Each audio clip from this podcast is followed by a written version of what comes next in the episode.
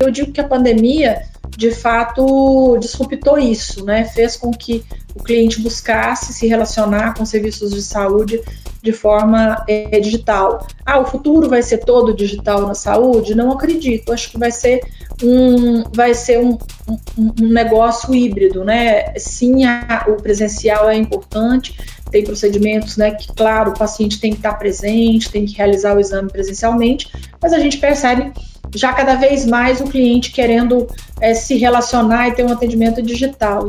Temos um projeto de abrir agora, neste ano de 2021, 15 unidades novas de atendimento ao cliente. Dessas 15 unidades, sete já foram abertas, a gente tem ainda oito unidades para serem abertas aí até dezembro. E seguimos para os próximos anos é, com este mesmo planejamento, crescimento orgânico e, e inorgânico através de, fusões e aquisições com outros laboratórios. Em curto prazo, a gente não tem esse plano de um IPO. Ah, ah, pode ser que daqui um ano, daqui dois anos, três anos, surja uma boa oportunidade e isso demande mais recurso, né, um, um acesso ao mercado de um volume maior de recursos, né, e aí sim a gente pense em algum movimento estratégico ou algum movimento como IPO. Começa agora o podcast do Conexão CEO, o programa de entrevistas que traz as principais lideranças empresariais do Brasil para falar sobre negócios e nova economia. Olá, bem-vindo ao Conexão CEO. De trainee a presidente de um dos principais grupos de medicina diagnóstica do país. Essa é a trajetória da entrevistada de hoje. Hoje eu converso com Lídia Abdala, CEO do Grupo SEBI Lídia, é um prazer receber você. Muito obrigado pela sua presença.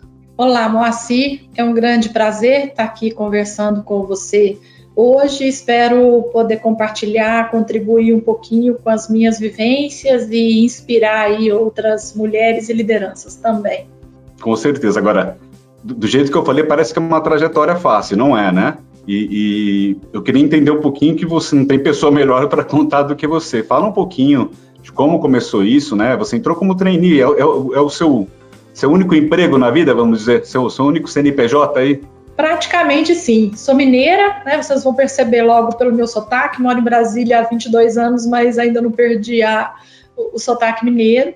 E nasci no sul de Minas, me formei eh, na Universidade Federal de Ouro Preto em 98. Sou farmacêutica bioquímica de formação, vim da área médica e me mudei para Brasília em 98.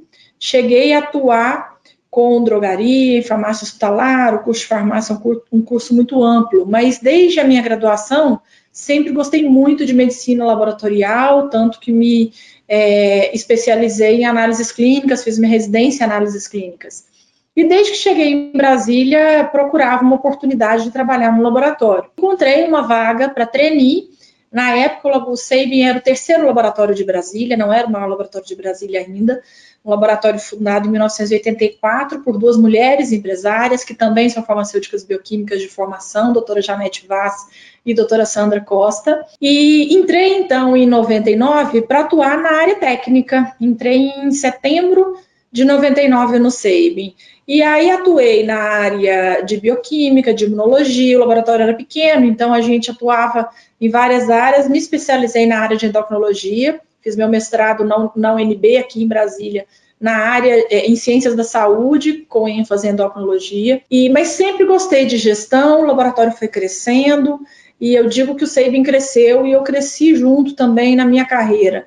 Um laboratório que sempre teve, a empresa sempre teve no seu DNA a qualidade, o espírito inovador, a ousadia. E, e, então, em 2003, eu assumi o cargo de gerente técnica na época, depois 2009, superintendente técnica. Então, na minha atuação técnica, também trazendo áreas administrativas financeiras e, com isso, adquirindo conhecimento em outras áreas. E muitas vezes as pessoas perguntam: ah, você fazer sua carreira toda né, em uma empresa não é ruim. Eu digo que se é uma empresa né, que ela segue sempre com a mesma atuação e do mesmo tamanho, talvez seja. No Sabin, não, porque ao longo desses anos eu passei por inúmeros diferentes desafios e diferentes é, atuações também dentro do Sabin. O Sabin cresceu Iniciamos em 2010 um projeto, um planejamento para um projeto geográfico de crescimento que eu liderei junto com outros líderes e com a doutora Janete e a doutora Sandra.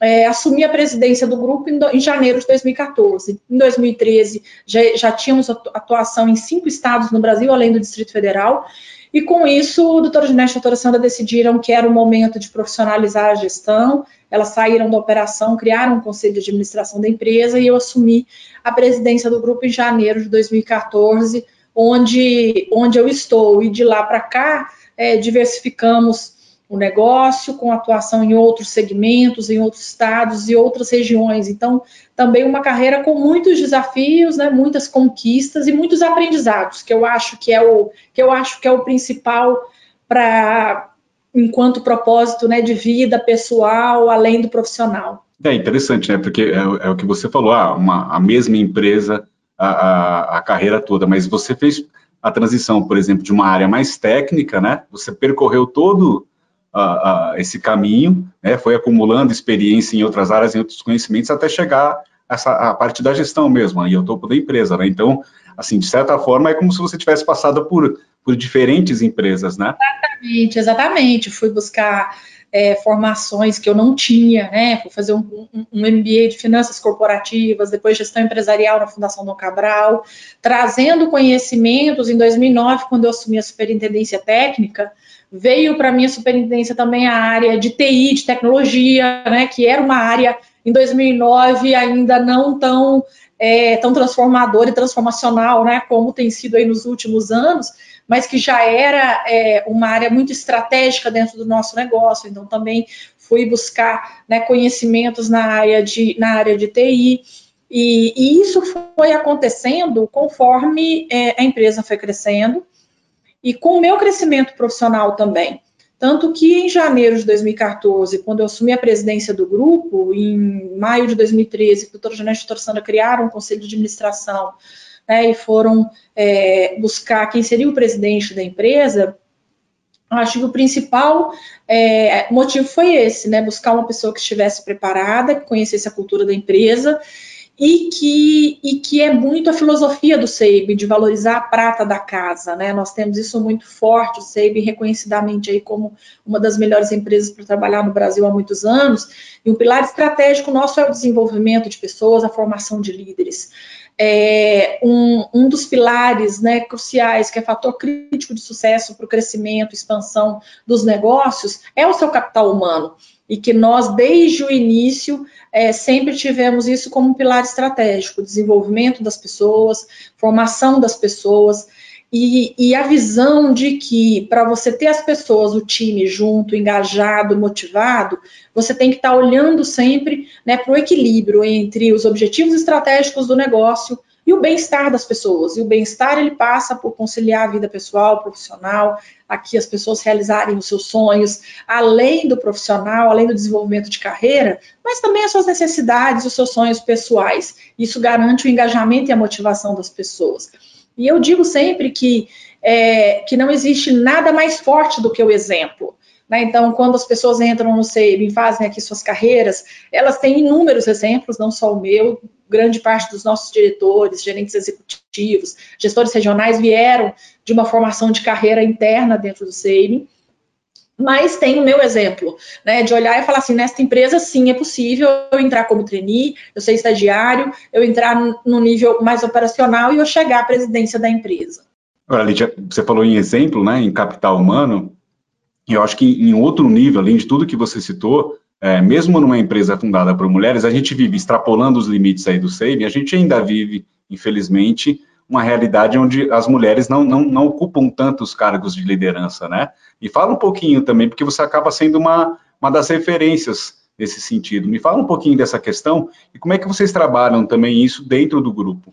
É claro que a empresa, né, de duas mulheres, ter duas empresárias né, fundadoras, é, tem toda uma, uma relevância, importância em todo, em todo esse processo.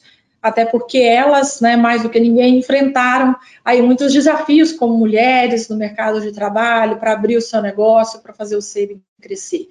Mas eu acho que a base, a essência né, de, do que nós temos hoje de representatividade de mulheres e de outros pilares de diversidade é a essência do respeito e da valorização das pessoas, de realmente entender que as pessoas elas elas podem ser felizes e conciliar os seus sonhos pessoais com os profissionais, que é um pouquinho do que eu falei anteriormente. É possível, sim, que os profissionais realizem aqui os seus sonhos, as suas, os seus desejos, as suas vontades e conciliar isso com a vida profissional.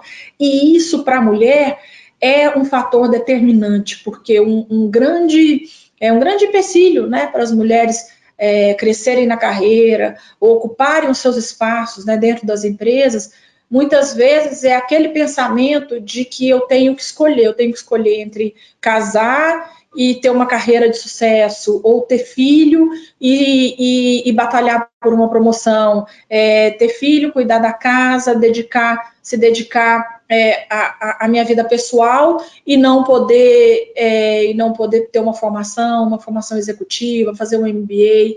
E eu digo que no SEIB, o que nós faz, fizemos e fazemos sempre é mostrar, e sim, com exemplos, né? Não existe nada mais forte do que o exemplo, do que do que o, o, a, cultura, ela é, ela, é, ela é fortalecida no dia a dia, nas decisões, nas pequenas decisões, nas decisões da liderança, e a gente faz isso de uma forma muito clara, muito transparente, com muita comunicação de para 100% da empresa, de que aqui nós não precisamos escolher, eu não precisei escolher ah, eu vou me casar, então eu não vou poder assumir um, uma gerência no SEIB? Não, sim, eu posso. Ah, eu quero ter meu filho, mas isso vai me impedir assumir algum novo projeto, ou ter uma oportunidade no processo seletivo interno e eu não poder assumir?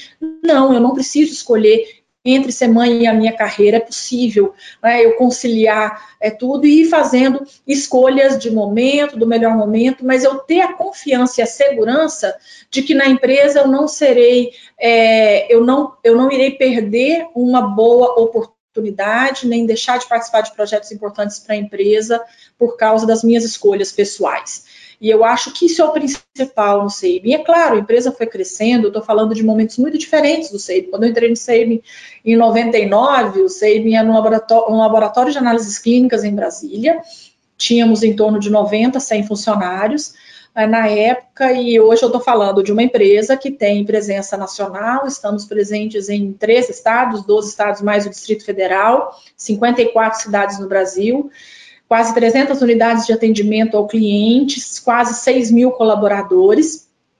Em um Brasil que é um Brasil continental, com diferentes culturas, com diferentes é, é, estruturas de sistema de saúde. E hoje a gente atua, além de análises clínicas, diagnóstico por imagem, check-up executivo, imunização, muitos investimentos em startups né, e outros negócios que têm é, convergência com o nosso negócio também. Com o crescimento da empresa, o que nós fizemos foi estruturar um programa de diversidade e inclusão, com todos os pilares de diversidade. Então, a gente trabalha em cada um desses pilares de mulher, de raça, orientação sexual, PCDs e geracional. A gente trabalha com indicadores, com metas e com, e com uma, uma comunicação, como eu disse, né, falando de cultura inclusiva, muito forte para toda a empresa. É claro que eu estou falando de comunicação, estou falando de programas, de indicadores, e nada disso teria resultado efetivo né, se de fato as pessoas não vissem acontecendo, que é o que eu falei do exemplo.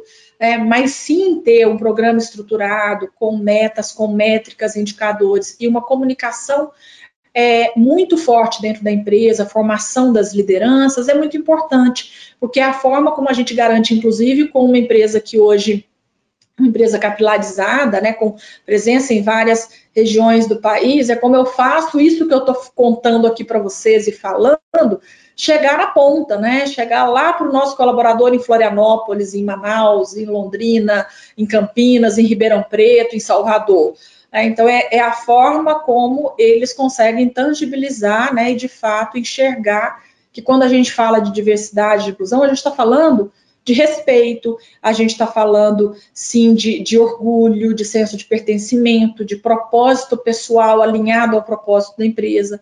E eu digo que não há nada mais forte do que o exemplo e do que a importância desse propósito de vida alinhado ao propósito da empresa. Assim a gente garante engajamento, motivação, e eu digo que quando a gente tem um time diverso, é, é, é, com, com a inclusão garantida em todas as áreas da empresa, as pessoas de fato se sentindo respeitadas, valorizadas, é um diferencial competitivo enorme para o negócio, enorme. Eu digo sempre que, que muitas vezes a gente, como presidente de empresa, as organizações estão preocupadas em às vezes trazer consultorias né, de inovação, como eu estimulo, como eu crio metodologias de inovação, é, metodologias ágeis né, dentro do negócio para ter celeridade, desenvolver novos produtos, novos serviços.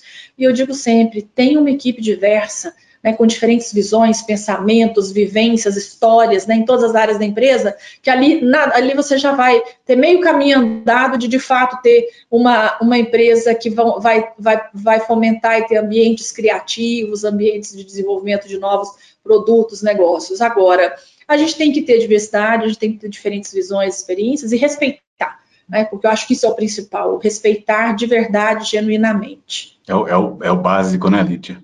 E Lídia, é, você falou dessa a, essa, a sua trajetória se confunde também com a, com a expansão aí, né? Como você mesmo mencionou do grupo, né?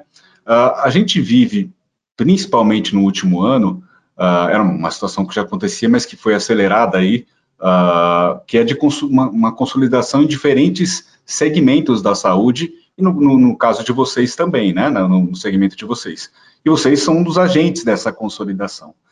Como é que, a, a, que o grupo está se posicionando? Vocês, se eu não me engano, foram quase 30 aquisições, né? Desde 2012, né? É um pacote bem agressivo. Vocês é, é, planejam seguir nessa toada com esse apetite?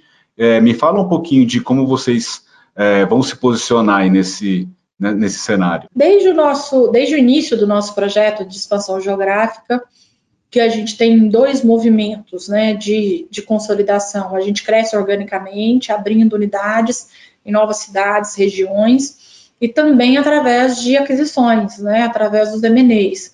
E, e sim, o nosso projeto para o futuro é de seguir com essa estratégia, não só de crescimento orgânico, mas também né, de aquisições de laboratórios em outras regiões onde o SEIB ainda não está presente. É, hoje a gente atua, além de análises clínicas, a gente atua também com diagnóstico de imagem, com, com check-up executivo, imunização, e a gente tem projeto também para expandir esses serviços para várias das regiões onde, onde nós estamos.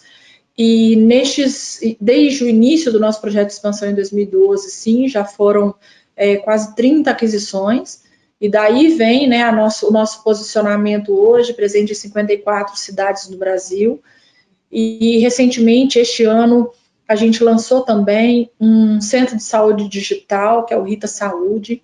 Então, esse é um projeto para a gente também importante é, aí para o futuro do grupo, porque a pandemia fez acelerar isso, já era um projeto nosso, que já estava sendo desenhado, mas a pandemia acelerou muito pelo perfil do consumidor, do cliente. A gente já vinha percebendo isso nos últimos anos, um cliente mais digital, buscando mais interação e relacionamento digital com as empresas, e eu digo que as pessoas ainda tinham um certo receio de se relacionar né, totalmente online, de forma digital, com saúde. Eu digo que a gente faz isso com banco, né, com restaurante, com mobilidade, mas quando é saúde, a gente tinha ainda um certo receio, o cliente ficava né, querendo saber, ah, mas eu tenho que ver, eu tenho que, que, que ouvir quem está né, me atendendo, quem está realizando o meu procedimento, e eu digo que a pandemia, de fato, disruptou isso, né, fez com que o cliente buscasse se relacionar com serviços de saúde de forma é, digital. Ah, o futuro vai ser todo digital na saúde? Não acredito. Acho que vai ser um, vai ser um, um, um negócio híbrido, né? Sim, a, o presencial é importante, tem procedimentos, né? Que, claro, o paciente tem que estar presente, tem que realizar o exame presencialmente, mas a gente percebe já cada vez mais o cliente querendo é, se relacionar e ter um atendimento digital. Então, o Rita Saúde vem com esse, é, com esse propósito, não só de dar essa facilidade e esse alcance para o cliente, de dar acesso à saúde de qualidade, porque a plataforma digital ela, ela elimina barreiras né, físicas, geográficas, e tem também é, o objetivo de funcionar como marketplace. Então, nós estamos trazendo parceiros para a plataforma, e que aí não necessariamente serão serviços próprios nossos, como atenção secundária, por exemplo, serviços médicos, é, serviços clínicos, é, parceria com drogarias, com outros produtos de saúde que o cliente, é, que o paciente possa é, adquirir no momento que estiver comprando também os serviços do SAVE.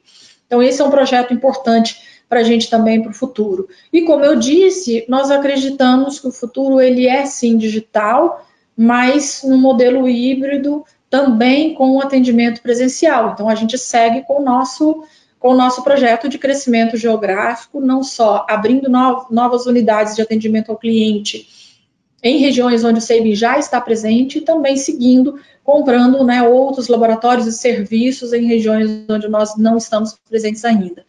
Temos um projeto de abrir agora, neste ano de 2021, 15 unidades novas de atendimento ao cliente. Dessas 15 unidades, sete já foram abertas, a gente tem ainda oito unidades para serem abertas aí até dezembro. E seguimos para os próximos anos é, com este mesmo planejamento, crescimento orgânico e, e inorgânico através de, de, fusões e aquisições com outros laboratórios. E, e aí, é, é, Lídia, tem uma questão que é inevitável. Como é que vocês vão financiar essas aquisições? Sim, a expansão a gente faz ela, claro que muito com, com geração de caixa, é, mas a empresa já tem tamanho, porte, né, para acessar também capital e recursos no mercado. Não há no curto prazo é, planejamento para IPO, né, que muitas vezes... Era uma das minhas próximas perguntas. Pergunta, mas nós já fizemos né, duas emissões de debenture, então a gente tem acessado o mercado e, e recursos do mercado através dessas operações. É, e isso tem tem sido, é, tem sido suficiente para garantir aí o nosso, o nosso crescimento. Isso é um, é um ponto que distingue vocês, né, de, de, de, alguns, de outros grandes nomes do setor, né, uma DASA, um Fleury, que tem capital aberto, e é um ponto que chama a atenção. Por que é, vocês não veem uma, não veem perspectiva agora, né, para, pelo menos no curto prazo, pelo que eu entendi, para um IPO, e por que, que vocês seguir, preferiram seguir esse caminho até hoje?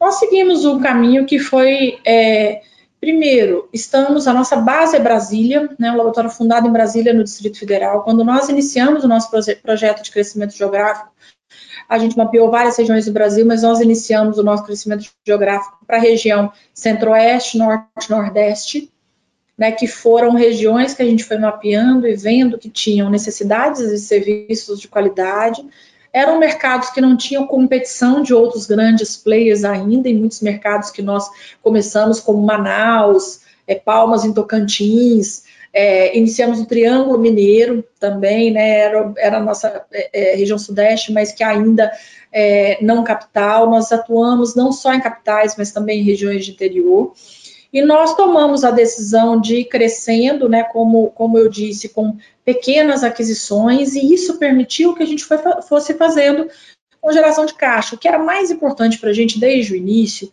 não era ser o maior ou crescer em tamanho, mas era ser o melhor serviço, ser a melhor opção para o cliente. E quando eu digo a melhor opção, melhor do que nós mesmos, sempre, sempre melhorando o serviço, levar uma experiência diferente para o cliente.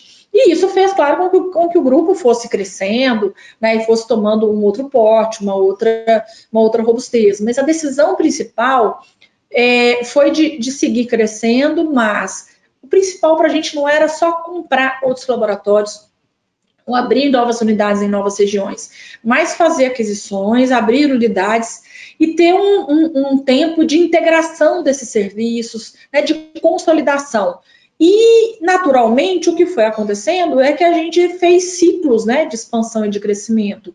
Então, durante dois anos, a gente comprava laboratórios em várias regiões, abria novas regiões, e no ano seguinte a gente integrava, integrava sistema, levava o nosso modelo né, de, de, gestão, disseminação de cultura organizacional, como eu já citei aqui um pouco, né? Vocês já devem ter percebido quanto que a nossa cultura organizacional é uma cultura forte, e você não, você não muda a cultura virando uma chave, né? A cultura leva tempo. E com isso a gente foi tendo aí janelas né, de, de momentos que a gente fazia mais aquisições e momentos que a gente fazia integração e crescimento orgânico e assim a gente foi conseguindo trazer o grupo, o grupo até aqui. O que a gente entende hoje é que neste momento o que a gente tem de recurso, a capacidade que a gente tem né, de, de crescer, de comprar negócios, ela é suficiente para os nossos planos estratégicos.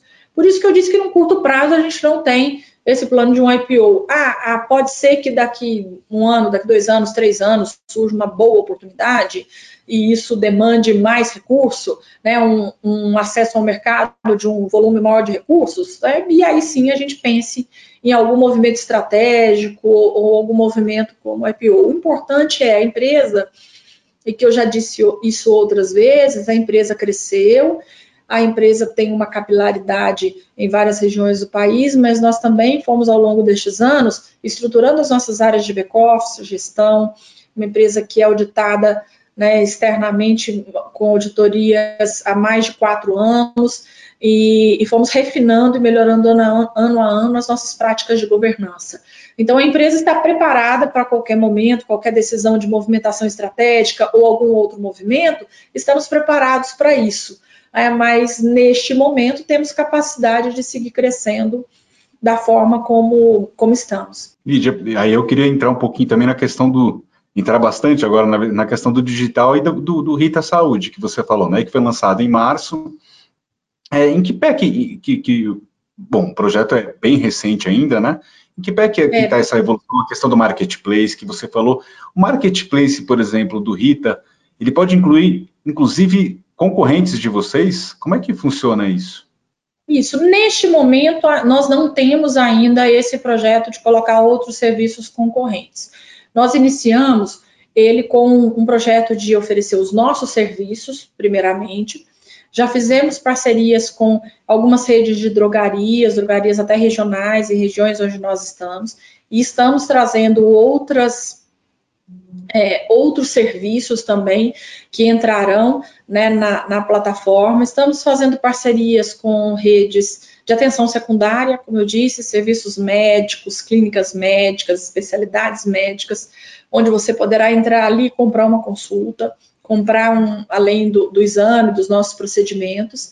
E a ideia é que sim, esse marketplace vá se expandindo e que sim possa chegar em algum momento onde a gente possa trazer, inclusive, outros serviços de concorrentes para dentro desse marketplace, a depender de como será a evolução dele. Ainda é recente mesmo, né? Então ele ainda tem uma base é, de clientes que está começando. Nós temos é, no Rita Saúde, nós já tínhamos um produto no Saving que a gente chamava de cartão de saúde Saving, que era um cartão onde o cliente é, tinha uma elegibilidade ele era já um cartão oferecido né, para clientes que tinham é, renda até um salário mínimo e meio, e isso tinha que ser comprovado, e ao longo dos últimos cinco anos a gente foi fazendo uma base com esses clientes, a gente tem na base desse cartão de saúde Saving 60 mil clientes cadastrados, eu estou falando do Distrito Federal, inicialmente, e nós estamos migrando a base desses clientes para o Rita Saúde. O Rita Saúde, ele tem também é, uma, uma opção, que é uma opção de, de, de, financiamento, de custeio diferente, né? Que ele vai ser uma plataforma é, também que você pode, além de comprar serviço, o cliente pode, além de comprar o serviço para ele mesmo, ele também pode comprar serviço para doar ou para dar para uma outra pessoa. Então você vai poder entrar lá, ter a sua conta digital, uma carteira digital, e com essa carteira digital você pode comprar um procedimento, um exame, uma consulta e, e destinar ela para uma outra pessoa.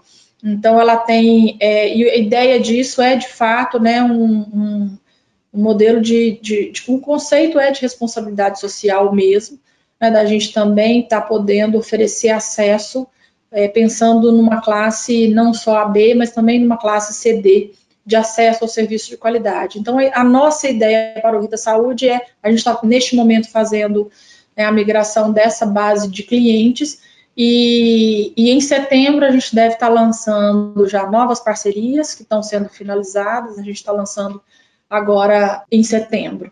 Mas hoje ele está mais disponível em quais praças? E, e, tem planos de expandir isso também esse ano?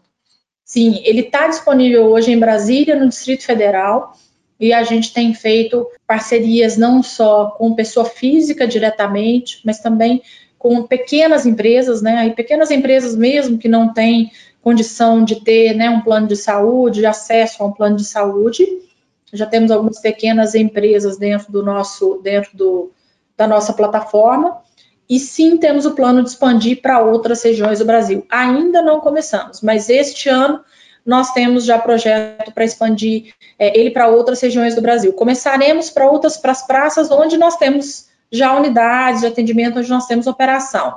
É, mas queremos, num médio prazo, expandir inclusive para regiões onde o SEB não esteja presente com unidades fisicamente, mas aí em modelos de parceria com com outros serviços. E aí entra talvez a possibilidade de também colocar serviços concorrentes, né, de outros é, laboratórios, serviços de imagem, imunização, em regiões que talvez a gente não tenha presença geográfica ainda. Agora, Lídia, qual o tamanho que, que, esse, que esse negócio pode chegar? Qual é o potencial que você vê, seja dentro do, do próprio grupo ou até extrapolando um pouco essas fronteiras aí? Olha, o, o a gente acha que, é claro que depende muito, né, do que a gente vai conseguir, é, do que a gente vai conseguir de alcance, né, aí nos próximos anos. Então a gente não tem, eu, eu digo sempre que o céu é o limite, né? Assim, a gente tem capacidade quando você tira barreiras geográficas, realmente de alcançar, de ter alcance a um grande número né, de clientes. O que nós estimamos e o que nós queremos, né, que nos próximos é, dois anos, quando a gente tiver dois anos né, de Rita, a gente tenha atingido aí uma base de um milhão de clientes. Dentro das, das diferentes abordagens, das diferentes frentes que vocês têm investido, né, essa questão, por exemplo, de, da possibilidade de ter um, um concorrente eventualmente lá na frente dentro da plataforma, que já é uma mudança grande de abordagem, seja qual for o setor, né? E aí tem um outro passo recente que vocês deram que caminha um pouco nessa direção também, que é o Cortex Venture, né? Que é um Corporate Venture Capital que vocês anunciaram com o Fleury, que é um concorrente de vocês. Fala um pouquinho dessa iniciativa também e dessa abordagem de se associar a um concorrente, acho que, que eu acho é bem interessante. Conta um pouquinho o racional por trás disso. Bom, o que a gente tem visto também né, nos últimos anos é conhecendo aí vários ecossistemas de startups, de inovação não só no Brasil, né, mas no mundo. E, e a gente tem um histórico já de investir né, em startups, investir é, e, e, muitas vezes não, não ser investidor, mas participar de programas de aceleração de startups. E a nossa experiência tem sido que muitas vezes as startups têm boas ideias e que falta, às vezes, conhecimento e às vezes conhecimento de gestão, né, para validação dos seus projetos, dos seus produtos, para então deslanchar um bom negócio. E, e, paralelo a isso, a gente já tinha algumas parcerias é, técnico-científicas, acordos de cooperação técnico-científico com Fleury, já de alguns anos. Em 2018, nós tivemos a oportunidade de conhecer a UERCRAL e o Fundo KIR, que é o Fundo de Saúde de uma aceleradora de startups em Israel. E naquele momento, nós, é, ambos os grupos, fizemos investimento né, em Israel com o propósito de não só estar tá investindo, mas de estar tá conhecendo o que fosse saindo, surgindo de novo, né, em tecnologia e tecnologia voltada para a saúde. E de lá para cá, né, eu estou falando isso de 2018, na época nós investimos separadamente né, no, no, no fundo, de lá para cá, tivemos alguns outros investimentos e projetos em parceria de inovação. E o que a gente tem tido de experiência, e tanto o quanto o Fleury teve, é que muito dos investimentos que a gente faz em startup, das soluções que a gente precisa, se eu faço fora né, da minha estrutura, né, da companhia, que é uma companhia grande, que tem né, uma operação é, pesada, nacional, atuando em várias, em várias frentes no Brasil, é muito do que a gente precisa, às vezes, de velocidade, de celeridade, as startups têm condição de fazer fora, né, e de nos dar isso com muito mais velocidade. E aí a ideia de, de fazer junto com a Fleury é porque a gente já tinha esses projetos juntos, a gente já discutia né, neste, dentro desses projetos de como a gente trazer mais velocidade né, e mais sinergia para os nossos negócios através das startups. E o objetivo de fazer junto foi muito na questão do alinhamento de visão né, de, de inovação, é, do que as startups poderiam trazer para os nossos negócios e, sobretudo, na sinergia do conhecimento. O que a gente entende é que fazendo junto a gente consegue acelerar também o tempo o tempo de, de validação dos produtos ou mesmo de ser mais assertivo né, na, no, nos investimentos e na escolha das startups, porque a gente vai ter dois grandes ambientes né, de, de validação, dois grupos que têm né, grupos técnicos, médicos grandes. É, Fleury tem atuação geográfica em algumas regiões do país, nós somos muito complementares geograficamente, né, então conhecemos juntos né, mais de 80% quase do Brasil, em termos de regiões geográficas, então às vezes uma solução que, que, necessariamente não está em Rio São Paulo, mas está né, é, é, em Palmas, é, no Amazonas, no Pará, e que a gente pode então trazer junto esse conhecimento. Então, o objetivo é, de fazermos juntos é muito distrair o que a gente pode ter de sinergia com a colaboração. Nós entendemos que com, com a colaboração a gente vai ter mais velocidade e ser mais assertivos, e isso no final né, se torna estratégico e com menos custo, com menor custo e menos risco. Falaram de um fundo de 200 milhões, né? Isso, é um fundo de 200 milhões ao longo aí dos próximos é, quatro anos, o fundo tem cinco anos né, de, é, de formação, a gente estima que ao longo aí desses próximos cinco anos a gente consiga com esse valor fazer o investimento entre de 15 a 18 startups, a ideia é que a gente não faça cheques né, nem muito grandes, nem muito pequenos, a ideia não é é, pegar, é, fazer investimentos em startups que estejam ainda muito no início, mas a ideia já é pegar ali na fase né, mesmo de, de seed, ali onde elas já, já tenham, já estejam começando a ter o produto para validar. É, porque a ideia é também utilizar muito as nossas empresas, né, como como laboratórios de validação, o nosso conhecimento. A ideia não é só investir em startups de medicina diagnóstica, que tem sinergia direta com os nossos negócios, mas pensando em saúde digital, genômica, medicina personalizada, né, que a gente vê aí que tem muitas possibilidades para o futuro. O quão é importante uma iniciativa desse porte o quanto você está envolvida também, Lídia? Porque você tem diferentes responsabilidades né, no teu dia a dia, mas até para entender um pouco da relevância disso para o grupo, o quanto você consegue dedicar do seu tempo a, a frentes como, a, como, como o fundo, por exemplo? Olha, quando, é, quando a gente fala de inovação, é claro que está no nosso pipeline principal, né? Mas como você disse mesmo, são muitas, são muitas atividades, né? E muitos projetos. Mas inovação é uma área, né, e todos esses investimentos que a gente faz, né? Não só fundos, mas aceleradoras, é, não, não só é estratégico para o negócio, mas é, um, é um, um, uma área que eu gosto muito pessoalmente, né? Tanto que é, tenho liderado isso no SEIB né, desde o começo, desde 2014, que a gente foi patrocinador da Berrine Ventures, que foi a primeira aceleradora de startups no Brasil, quando começou a se falar de startups de saúde.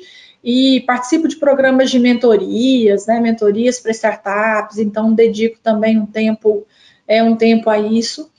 E a gente tem outros projetos, além do Cortex, a gente também, e, e de Auerkraut, né, que eu citei, que é a aceleradora de Israel, a gente também participa do fundo UI, que é um fundo que foi criado pela Microsoft para estimular o empreendedorismo feminino. E este fundo é muito especial para a gente, porque ele, o objetivo dele é investir em startups que sejam fundadas por mulheres ou que tenham no, na sua estrutura acionária, né, pelo menos uma mulher, é, lançamos no final do ano passado aqui em Brasília o Sky Hub Bio, que é o nosso hub de inovação. Então, uma iniciativa também, e aí nós quisemos lançar em Brasília, na nossa sede, né, até para posicionar é, Brasília, região centro-oeste também, né, no, dentro do ecossistema de inovação do Brasil. O Brasil já tem vários celeiros aí de startups, de aceleradoras, como além de Rio, São Paulo, Recife, né, com Porto Digital, Florianópolis, Ribeirão Preto mas quisemos também trazer isso para Brasília, e aí é um ambiente, um hub onde a gente tem startups que já são residentes aqui, que, e que aqui podem né, não só utilizar o nosso espaço, claro que na pandemia está acontecendo tudo muito ainda virtual, digital, mas também trocar experiências, conhecer né, as áreas do SEIB, trocar experiências de gestão, validar também os seus produtos aqui. Então, muito da minha agenda, Moacir, é dedicado, é dedicado à inovação e eu me envolvo realmente é, diretamente, estou sempre aí participando né, de, das discussões, dos programas de mentoria, acompanhando aí todos esses projetos. E claro que há né, a governança em cada um desses fundos, Cortex, por exemplo, há um time de gestão fazendo a gestão do fundo, né, a gente tem uma reunião mensal para repasse né, da, da das informações, né, das startups que chegaram, do que está sendo visto, avaliado, e formalmente eu participo do comitê de investimentos, que aí é o último comitê que a gente tem dentro de Cortex, que é onde a gente vai fazer as aprovações dos investimentos. E, Lígia, tá, tá claro, né? Você falou que, que não, não, estão pensando só em startups que estejam ligadas à medicina diagnóstica. É, eventualmente podem ser também é, startups fora de saúde digital, ou isso é um, é um, é um fator inegociável aí para o investimento? Queria entender um pouquinho mais dessa tese e também é, entender como é que vocês já se beneficiam. Vocês têm investimentos, por exemplo, na Amparo, né? Saúde, vocês têm uma série de investimentos que vocês é, é, fizeram já. Como é que vocês se beneficiam? Como isso, na prática, traz, traz é, é, é ganhos aí para o grupo? Olha, a gente tem investimento né, em algumas startups de, sempre com sinergia com os nossos, com os nossos negócios. E é claro, quando a gente fala de Cortex, a gente está falando é, quando eu digo saúde digital, eu estou dizendo tudo que possa se relacionar em algum momento né, com os nossos negócios, ter interface com os nossos negócios. Então, seja uma solução diretamente ligada com o nosso core ou mesmo mais distante. Nós estamos abertos a isso. O que a gente quer é, de fato, o, o propósito do, do, fundo é investir em health techs. Então, que sejam é, startups dentro da, sim, dentro da área de saúde né, não fora da, da, da, área de saúde, mas que não tem necessariamente que ter uma correlação direta com medicina diagnóstica ou com os nossos serviços, né? Pode ser é, outras, outros tipos de startups também. Isso não está limitado ao Brasil, né? Não, não está limitado ao Brasil. O objetivo também, eu não, não, disse isso anteriormente, mas também o objetivo da gente fazer né, o fundo juntos é, é isso, é conseguir também ser atrativo para startups até de fora do Brasil, né, virem, virem investir, trazerem os seus negócios, né, para o país. E aí entra muito a presença geográfica nossa juntos, né, como eu disse, é, a gente tem uma presença geográfica de mais de 80% do país, né, diferente se a gente estivesse com fundos é, é, isoladamente. Então a gente entende que dessa forma o fundo fica mais atrativo, inclusive para as startups de fora do Brasil. E quando você fala né, de, de benefícios né, que essas startups é, trazem, trouxeram é, para a gente, eu digo que nós investimos é, recentemente, há um ano atrás, em ProntMed, né, que é que é uma startup de prontuário né, médico eletrônico. E, por exemplo, é, quando a gente está falando de Rita, né, do lançamento da Rita, uma das coisas que a gente vai estar tá oferecendo ali né, para as clínicas médicas, né, para para as empresas que, estar, que estarão juntas ali, que a gente terá né, no final, é, querendo integrar toda essa nossa base né, de clientes e de informações, a gente vai utilizar ProntMed. Então, o fato da gente, o nosso olhar para as diferentes startups, ele tem, ele tem sido não só de retorno de investimento financeiro, claro, né, nesses negócios, é claro que a gente né, tem sempre esse olhar para acompanhar aí o, os investimentos que, que estão sendo feitos, como eles retornam, mas muito mais um olhar estratégico do quanto ele pode trazer, sim, de sinergia para os nossos negócios. Tem uma startup que é a Pixels, que é lá do Porto Digital de Recife, que a gente fez o um investimento nela desde 2016 ou 2017, não tenho certeza da, da data, mas é, já tem alguns anos que eles fizeram, eles são uma startup de digitalização de exames parasitológicos e eles fizeram toda a incubação e desenvolvimento né, do, do, do, equipamento do produto deles aqui dentro do nosso NTO em Brasília. E o produto deles é a, a formação, a criação de um banco digital de imagens né, para exames parasitológicos, e com isso eu consigo né, tirar essa etapa, que ela é uma etapa manual ainda dos nossos profissionais né, no microscópio, eu consigo levar para o digital e ter resultados, né, laudos é, com segurança e com, com maior velocidade. Então, essa é uma solução que a gente já deve estar implementando é, em Brasília, aqui dentro do nosso MTO, brevemente. Então, aí depende muito né, do, do da, startup, do negócio. Algumas startups, a gente, a gente sabe que elas começam com um propósito e também vai tendo né, mudança dentro dos seus produtos e faz parte. A startup funciona dessa forma mesmo, para ter celeridade e essa velocidade de mudança quando necessário. A gente falou de, expansão física, que é um, é um um fator bem presente no, já era presente, vai seguir presente na estratégia de vocês. Tem esse componente também cada vez maior ali de digitalização da, da, da, do modelo híbrido que você citou, né?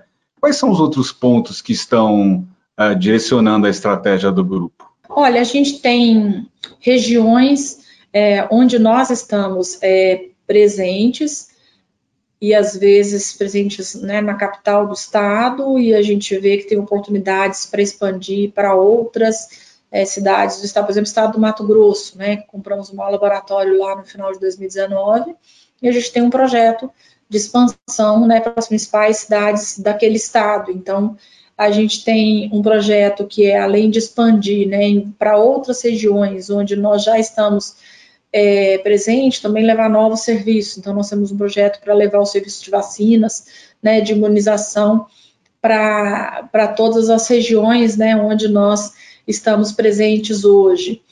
É, e eu acho que o projeto principal, como eu disse, é o Rita Saúde, né, que a gente quer levar não só os serviços que nós oferecemos, mas aí outros serviços, inclusive de parceiros, e aí não só para as regiões onde nós atuamos, mas para mas para outras regiões também. Mas o principal, eu acho que é olhar né, para todos esses projetos que eu citei, além de oferecer um serviço de acesso à saúde com qualidade, de também levar para essas regiões é, o espírito de empreendedorismo, né, o que a gente fala de os pilares de ESG, né, quando eu estou falando é, de desenvolver, né, de levar acesso à saúde de qualidade, não é só oferecer o nosso serviço, né, mas também levar a tudo que o Sabin construiu ao longo desses 37 anos de história, que é a capacidade de empreender, né, de acreditar no país, de levar os nossos, nossos modelos de gestão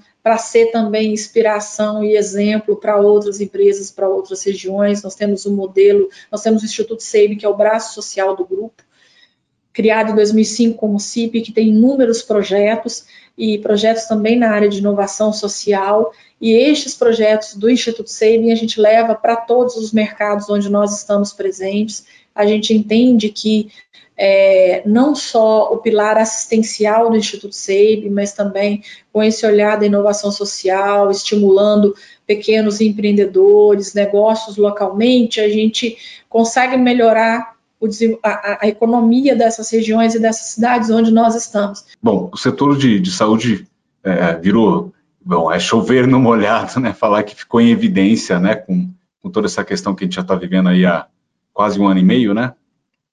De que forma, além dessa questão da digitalização, que já era uma coisa que estava no escopo de vocês, o que mais a, a, essa situação toda aí que se refletiu eventualmente em mudanças é, que, que vão afetar também o negócio de vocês e a estratégia de vocês? Eu acho que eu acho que uma mudança né, muito grande que tem acontecido, eu acho que é essa questão da mudança né, do perfil do consumidor, o consumidor mais digital, buscando é, serviços é, mais sem dúvida alguma, mais integrados. Né? Eu acho que a gente tem uma. A gente sabe que o Brasil, o setor de saúde no Brasil, tem um grande desafio aí para o futuro, que é a sustentabilidade econômica do setor a gente vive né, um grande paradoxo que é, a gente falava cinco anos atrás, dez anos, dez anos atrás, sobre o envelhecimento da população, que as pessoas viveriam mais, e hoje já é fato. Né, a gente já tem uma mudança na pirâmide etária, as pessoas já vivendo mais e com isso, né, utilizando ainda mais o setor de saúde, os serviços de saúde.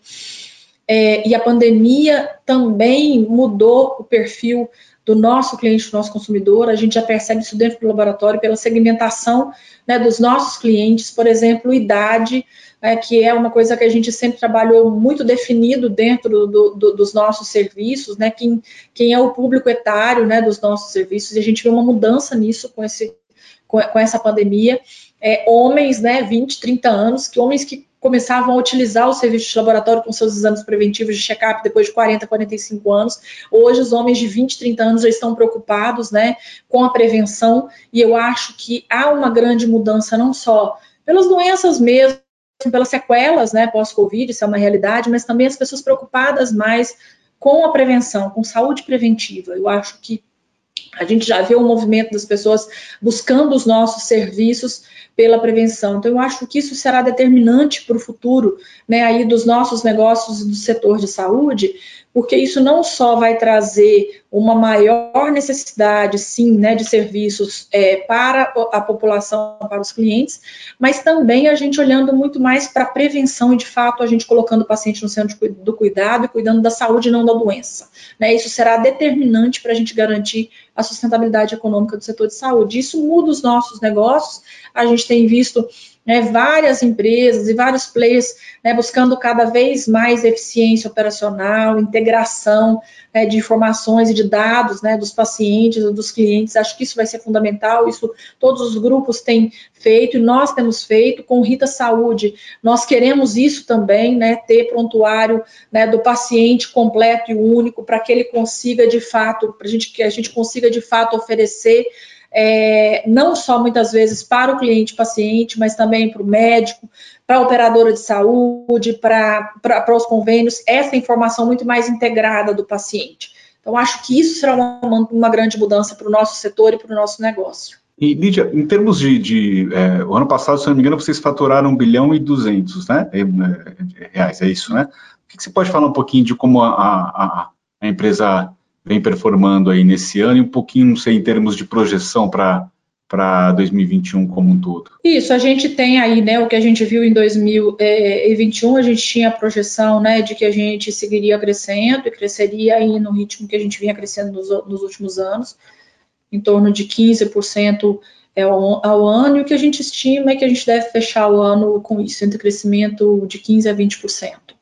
É claro que tem ainda é, tem muitos, muito, muito do que está vindo ainda de receita no início desse ano são de exames Covid. Né, a gente ainda tem um percentual significativo, principalmente no começo do ano, né, que a gente teve a segunda, terceira, quarta onda aí, eu digo segunda, terceira e quarta, porque como a gente atua nas diferentes regiões do país, né, a gente, cada região aí está num, tá num momento de pandemia, então a gente ainda tem uma receita que vieram dos exames Covid, mas já uma receita normalizada, né, dos exames de análises, análises clínicas, imagem e os outros serviços. Então, a nossa estimativa é fechar o ano aí nesse ritmo de crescimento, entre 15% e 20% de crescimento. Lídia, a gente falou um pouquinho da tua trajetória profissional, a gente falou da trajetória da, e dos planos aí do Grupo Sabin, né? E a gente está chegando ao final, mas eu queria falar um pouquinho do, do teu lado pessoal também, né? É, o que, que você faz para, quando tem um tempo livre, né? É, o que, que você gosta de fazer? O que, como é que você equilibra aí a, as forças, recarrega as baterias? Bom, é, eu sou uma, uma pessoa que gosto muito de, de viajar, né? Então, sempre que eu posso, é, eu, eu viajo para conhecer lugares diferentes, ou mesmo né, para os mesmos lugares.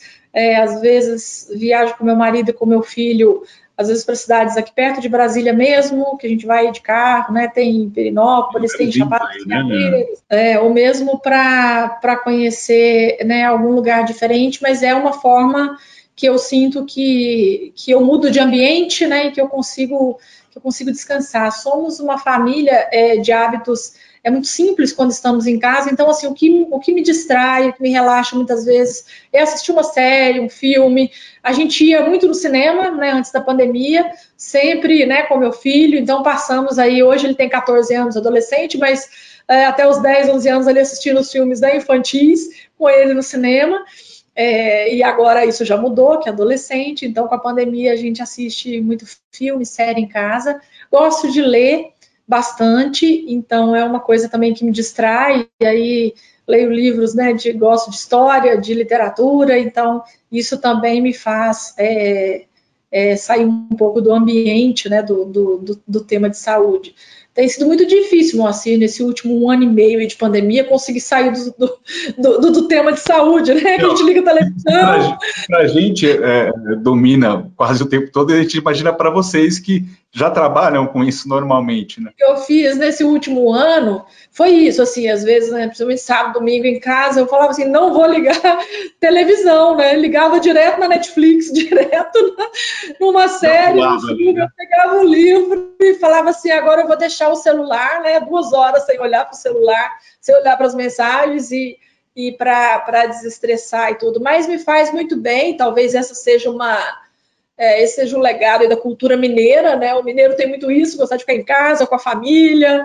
é, isso, isso tá, é muito forte da, da nossa cultura, e a pandemia nos fez ficar mais em casa, então é a forma como eu também é, uso para desestressar. Sou, uma, sou uma, uma pessoa, como eu disse, né? Grande parte da minha carreira no Saving, sempre estudei, trabalhei muito, né? Sempre mas sempre gostei muito do que faço, né? Eu digo sempre isso, que e é o que eu falo para o meu time, para minha equipe. Eu falo assim, ó, não pode ser sacrifício, né? A gente faz escolhas ao longo da vida, né? Mas eu digo sempre que quando você começa a sentir, ah, eu estou fazendo muito sacrifício, para de fazer e volta, né? Porque você fez alguma escolha errada. E eu digo sempre que independente, né, de, de o ritmo ser mais pesado, o momento, né, ser mais pesado como esse momento de pandemia, é, tem que ter um sentido, tem que ter um propósito, né? Não pode ser sacrifício, tem que valer a pena, saber que você está fazendo é, o bem para a sociedade, né? Pensando no, no, bem da população. Então a gente tem feito um trabalho aí nos últimos quatro meses, que é apoiando a Secretaria de Saúde aqui do Distrito Federal na campanha de vacinação para Covid. A gente tem unidades drive-thrus que nós montamos, né, para realização de exames Covid, vacinação de gripe que a gente já faz no grupo.